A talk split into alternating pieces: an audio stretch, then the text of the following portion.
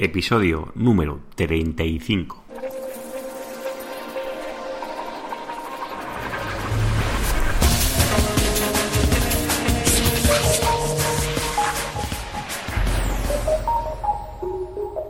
Muy buenos días queridos oyentes, nos encontramos un día más con un programa nuevo del podcast de SEO Profesional, el podcast, el programa donde hablo de todo lo relacionado con el SEO, todo lo que es potenciar tu proyecto online a lo más alto de los buscadores y así captar tráfico y lograr esas conversiones que tanto deseamos.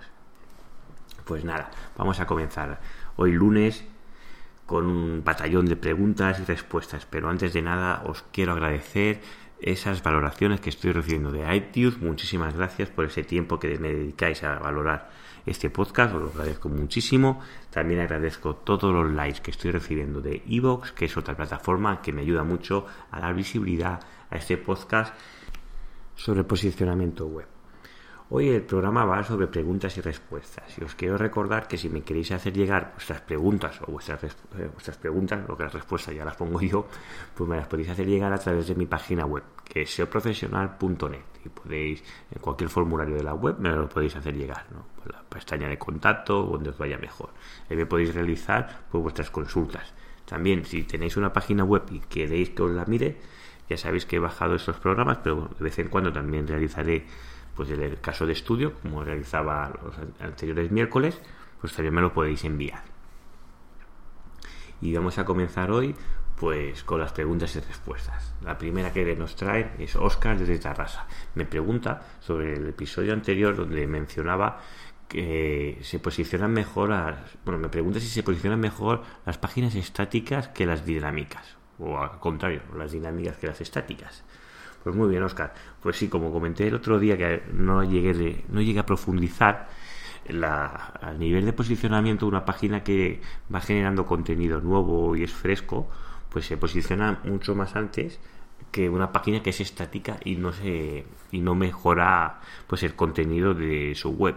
Esto te lo puedes encontrar pues en páginas que son corporativas, que se diseña la web, se realiza, pero ya no se vuelve a tocar. ¿no? y otras páginas pues que añaden a mejor un blog de noticias o un blog o, te van añadiendo contenido, te van generando contenido, no tiene que ser eh, estrictamente un blog y ves que va habiendo movimiento. Pues esto qué pasa, que las arañas de Google pues van cuando van a revisar tu web, cuando la van clauleando, van revisando todo este contenido nuevo, pues lo van viendo bueno, se va generando ese contenido, con lo cual esta araña pues viene más habitualmente. Si tú no actualizas tu web desde hace muchísimos años, a no ser que tu web esté generando un contenido que a la persona que visite esta web le es muy importante, es muy difícil que competir con páginas que se mueven dinámicamente la realidad es que las páginas de eh, estáticas también se pueden posicionar y se pueden llegar, pero requiere más tiempo y más esfuerzo a nivel de posicionamiento web que una página dinámica, que eso facilita mucho el tema de, del posicionamiento web. Con lo cual, bueno, normalmente uno de los, por esto, normalmente si te fijas, pues todas las páginas incorporan la sección del blog, porque aquí pues puedes ir añadiendo contenido. También es interesante que se actualice, si es posible, pues lo que es la home. ¿Vale? Eh, si, si tú actualizas, es decir, tú haces entradas en, en el blog y a lo mejor en el pie de página esas entradas se van viendo en, el, en la home, pues ayuda también, porque interesa que el, el crawler, pues la araña, entre por, por la home y que vea que hay movimiento y que se va cambiando el contenido y que es contenido fresco. Esto ayuda a todo lo que es el posicionamiento web. Con lo cual yo te recomiendo si puedes, yo sé que es mucho más esfuerzo, que siempre pienses en una página dinámica. Y bueno, y todos los que tengáis un proyecto propio, eh, ya sea una tienda online y todo esto, ya sabéis que una página web requiere de muchísimo tiempo. Es decir, ya sea a nivel de la gestión de la web o ya sea a nivel de posicionamiento, a generar contenido o lo que son las redes sociales. Una web requiere muchísimo tiempo y muchísimo trabajo. Por eso no esperéis que si montáis un dropshipping, que está muy de moda, estas plataformas de montar, bueno, de la venta de este estilo de e-commerce, pues que se va a posicionar en el primer día. Yo, si tenéis pensado hacer esto, yo recomiendo que hagáis unas consultas a un consultor de SEO, no tiene que ser yo mismo, hay muchísimos profesionales como yo que tocan esos temas de posicionamiento web, cualquier compañero mío, y explicarle un poco de qué, de qué va vuestro proyecto, sobre todo si vuestro negocio va a estar enfocado en captar clientes a través de, del buscador. ¿No? Es como cuando tú haces un estudio de mercado, pues vas a buscar la información, ya sea en el Instituto Nacional de Estadística o a, través de diferentes canales, te informas de cómo crear este el estudio de mercados, qué cuota hay. Pues claro, el dropshipping hay que tener en cuenta que uno de los principales problemas que hay es que el contenido que se genera es totalmente duplicado por miles de páginas como la tuya. Y esto dificulta muchísimo a la hora del posicionamiento web, porque hay muchísimas páginas que están generando el mismo contenido idéntico y solo cambia pues la, el nombre del dominio. Y esto es un hándicap a la hora de posicionar y es, y es complejo este tema. Y habría que tratarlo cómo se puede hacer para que esto no suceda. Por esto, no crear una web no es un, un e-commerce, yo creo la web y me van entrando los pedidos. Todos los que tengáis una web sabéis de lo que os estoy hablando, que esto no es así. Hay mucho trabajo detrás y no se hace solo. Con lo cual, cuando si basáis vuestro negocio en una estrategia como puede ser el dropshipping, pero si algunos no sabéis qué es el dropshipping, que tampoco lo he explicado, es son un, son unas eh, son unas tiendas ¿no? de comercio electrónico que tú no tienes el stock y ni tienes el stock ni te encargas de los envíos ni, hay, diferentes variantes ¿no? pero lo normal es que tú no te encargas de nada solo te encargas de tener una web y el propio fabricante te va actualizando en una base de datos que es una hoja Excel con un CSV que te viene las descripciones de productos y las imágenes y te la va y él te la va actualizando es posible que esas actualizaciones pues sean muchas actualizaciones en muy poco tiempo. Es decir, en el mismo día te han podido actualizar el catálogo 2, 3, el mismo día. Y claro, y tu web, como tú vendes ese producto, haya mejor mil empresas más que venden ese producto. Y también tienen un e-commerce muy similar al tuyo, ya puede ser uno montados en un PrestaShop, otros montados en WooCommerce, otros en Magento, pero el producto es el mismo. Y las descripciones no las, no las provees tú, las provee el proveedor. Es más, cuando llegan los pedidos, tú lo que haces es captar los pedidos, pero el suministro de los pedidos, todo el alojamiento de donde se almacena el stock de los pedidos, no lo gestionas tú, lo gestiona el proveedor. Y claro, y está en manos de él que si se entrega bien ese pedido, los plazos de entrega, las devoluciones, pues todo esto lo derivas a él, ¿no? A, nivel de negocio, pues parece muy cómodo, ¿no? Porque digo, yo tengo una web que puedo tener todos los productos que quiera, 6.000, 10.000 productos y toda la gestión de ese producto se encarga otra empresa. Pues claro, hay que ver cómo se realiza pues todas estas actualizaciones, qué, qué valor añadido doy yo respecto a mi competencia. ¿no? Porque si son dos webs iguales que ofrecen el mismo producto y los márgenes en, esos productos son muy ajustados, difícilmente me voy a poder desmarcar por una política de precios o por una mejor calidad en el servicio, porque ese servicio es el mismo que está ofreciendo mi competidor, ya que lo realiza el proveedor. Y encontrar ese proveedor que sirve correctamente, que no hay demoras, que entregue el producto que yo he querido comprar. Si he querido comprar una calculadora, que sea esa calculadora y no me entregues una tostadora y cosas similares, es difícil.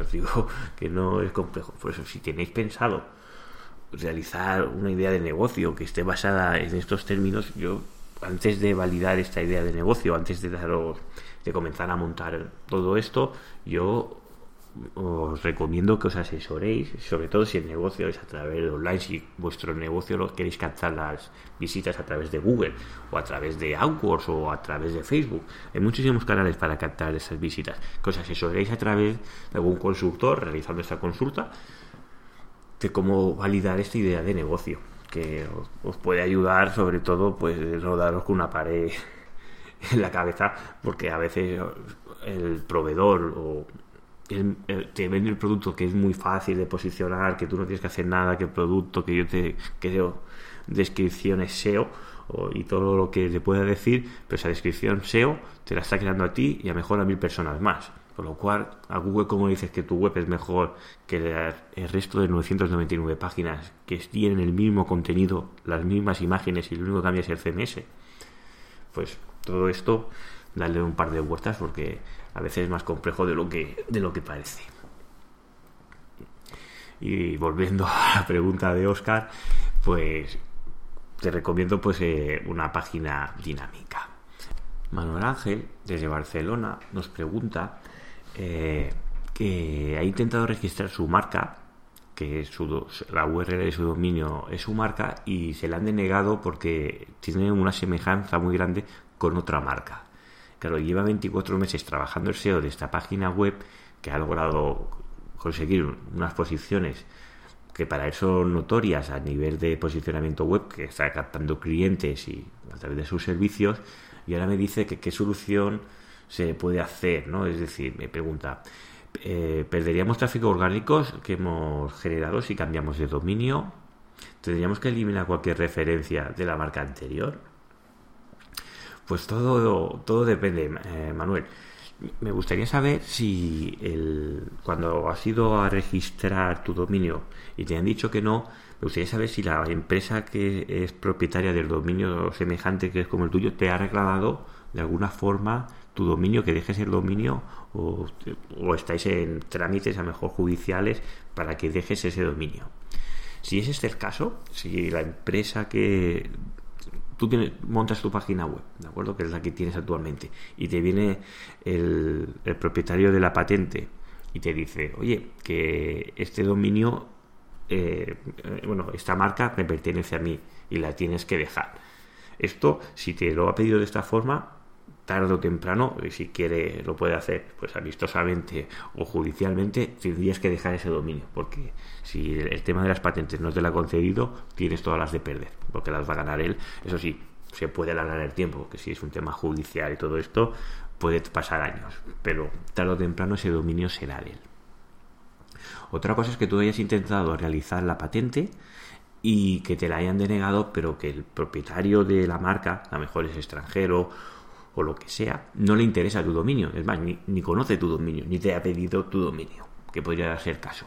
Con lo cual, podrías continuar trabajando con tu dominio sin, sin más, ¿no? hasta el día que no te lo solicite, pero claro, podría llegar el día que te solicite este día y tendrías que dejarlo igualmente. ¿Qué es el problema que si realizamos un cambio de dominio? Pues como os he explicado en programas anteriores, el SEO recae en las URLs. Y si esa URL que es tu dominio lo dejas y te vas a otro, pues tienes un problema porque eh, ese SEO se queda en el dominio. ¿Qué solución hay? Pues realizar las redirecciones 301. Pues el dominio antiguo, que es de tu marca, pues lo pasamos al nuevo. Pero claro, si ese dominio lo tienes que dejar al nuevo propietario, pues el SEO realmente se va a beneficiar el, dueño de, de la patente. Y ahí tendrías un problema. Soluciones pues podrías comenzar. Es decir, y si aún no ha comenzado el, tema de dejar el dominio porque tengo que quedarme con mi página web, podrías montar una página web nueva con tu dominio nuevo, cambiando la marca para que no tengas problemas de patente y redireccionar el actual hacia el nuevo. Este tiempo, hasta que va cogiendo autoridad tu página web, te estás aprovechando del dominio antiguo, que tendrás que dejarlo, pero bueno, te estás aprovechando de él. Pero claro, inicialmente, pues el primer mes, hasta que se transmita el link pues bajarás en el tráfico, pero luego esto lo recuperarás. Y luego pues podrías ir intentando redireccionar pues todos los posibles enlaces que se hayan generado o los posibles personas que te hayan enlazado, le podrías pedir que has cambiado de dominio si te pueden por volver a enlazar al dominio nuevo, sin la redirección. Y eso sería una manera de conservar el SEO que tienes, intentar los enlaces que tienes entrantes, pues intentar conservarlo. Decir, oye, que no he cambiado de dominio, a ver si me podías modificar el enlace. Porque ya te han enlazado, debería de aceptar el posible cambio. Pero igualmente se debería estudiar bien cómo es la situación, si te están reclamando el dominio o solo tú has ido a pedir la patente y te la han denegado. Es posible que luego no te devuelvan el dueño de la patente ni te reclame directamente el dominio. Manuel, para cualquier cosa escríbeme, me das más datos y ya te iré contestando. Y ahora vamos con un caso de Ana, desde Madrid. Pues Ana desde Madrid me pregunta una, bueno, una pregunta muy curiosa que me, comenta que está en, para, para, diferentes keywords, está en primera posición, bueno, de primera, segunda, tercera, para diferentes, y que lleva tiempo sin recibir ninguna visita. Desde Google, bueno, más que visitas, clientes, ¿no? Me dice, no recibo clientes, no recibo, no recibo captaciones, leads, no recibo nada.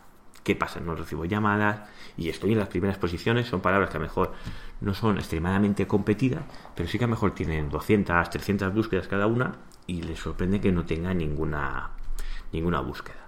Pues concretamente Ana, y esto puede servir de ejemplo para todos, eh, pues mayoritariamente sus visitas vienen a través de móvil, ¿de acuerdo?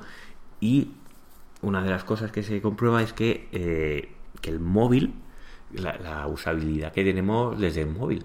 Porque, bueno, ¿cómo, ¿cómo se navega desde el móvil?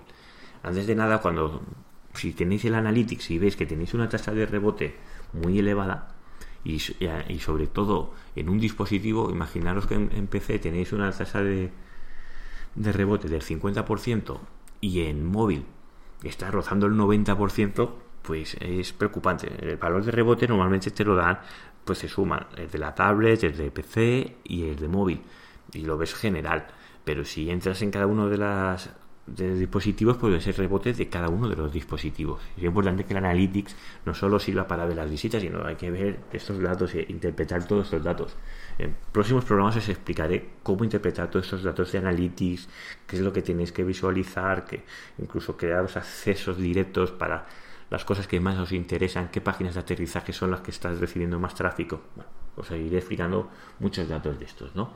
Pero, claro, si tú utilizas las herramientas que hay en el mercado como para comprobar la, la visión que tenemos desde un dispositivo móvil, incluso a través de Chrome podemos ver desde diferentes dispositivos móviles, os dejaré también un par de enlaces de sitios donde puedes ver el dispositivo móvil y miras allí, pues la, página web se ve correctamente, la usabilidad es correcta. Pero ¿cuál es la, duda que aquí? Pues que a veces estos dispositivos, todos estos emuladores de, móvil, a veces fallan. O no sé por qué el motivo, pero ya me ha pasado más de una vez que hay fallos de usabilidad y no se ven. Pues, ¿qué es lo más práctico? Pues comenzar a buscar diferentes móviles que tengas por casa o familiares o amigos o compañeros de trabajo y verificar esa web que se vea desde el móvil, pero desde los propios móviles. Y si tienes un iPhone, visítalo desde un iPhone 6, de un iPhone 5, un 4, desde un Android, todos los dispositivos móviles, compruébalos, si es posible. Cuanto más mejor. Pues ¿cuál es la sorpresa? Pues cuando miras desde un dispositivo móvil, concretamente desde el iOS, desde el iPhone, pues eh, la barra de menú superior que sale cuando es móvil desaparece no puedes navegar por la web, solo puedes entrar en la home, bueno, si entras en la home, y no puedes moverte a ninguna de las otras páginas.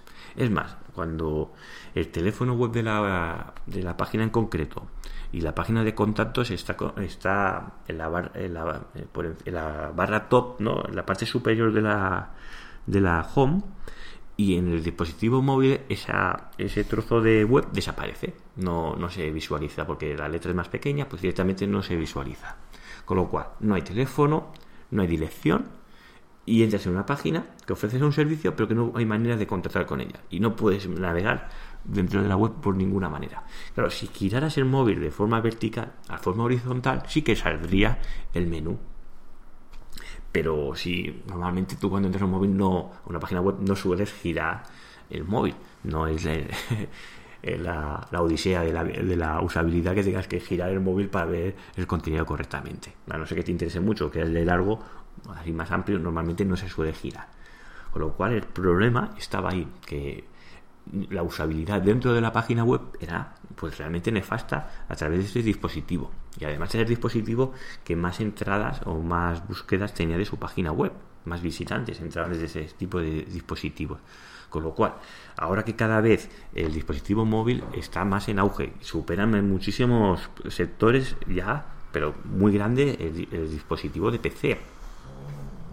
Es importante que visualicéis vuestra página web desde todo tipo de dispositivos y no solo os fiéis de las herramientas que, bueno, que ahora os dejaré en las notas del programa, que ahí veis las herramientas y porque la web se ha diseñado para estos estándares de, de, pantalla, se visualiza bien. Pero luego cuando tú estás en el móvil ves que aquello no acaba de funcionar. Pues todo eso se debe de revisar concretamente. Y agradezco a Ana que me haya dado su consulta y además que se haya podido resolver. Te doy gracias por, por hacerme llegar tu consulta. No digo la página web porque sé que no la quieres mencionar, pero agradezco que me hayas hecho llegar tu consulta y así esta duda que sé que se puede extender a más oyentes, pues que comprobé sobre todo desde diferentes dispositivos cómo es vuestra página web, si podéis acceder a todos los sitios de la página web y todo esto. Y hasta aquí el programa de hoy, de preguntas y respuestas. Os quiero agradecer muchísimo pues, eh, que estéis ahí al otro lado del programa, que, que este, este, podcast es posible, pues gracias a vosotros. También os quiero animar, si no lo habéis hecho ya, pues esa valoración de iTunes, que no me quiero hacer pesado, que me ayuda mucho, y también la de iVoox. Y nada, nos vemos el miércoles con otro episodio de SEO Profesional. Que tengáis muy buen día y muy buen comienzo de semana. Hasta el miércoles.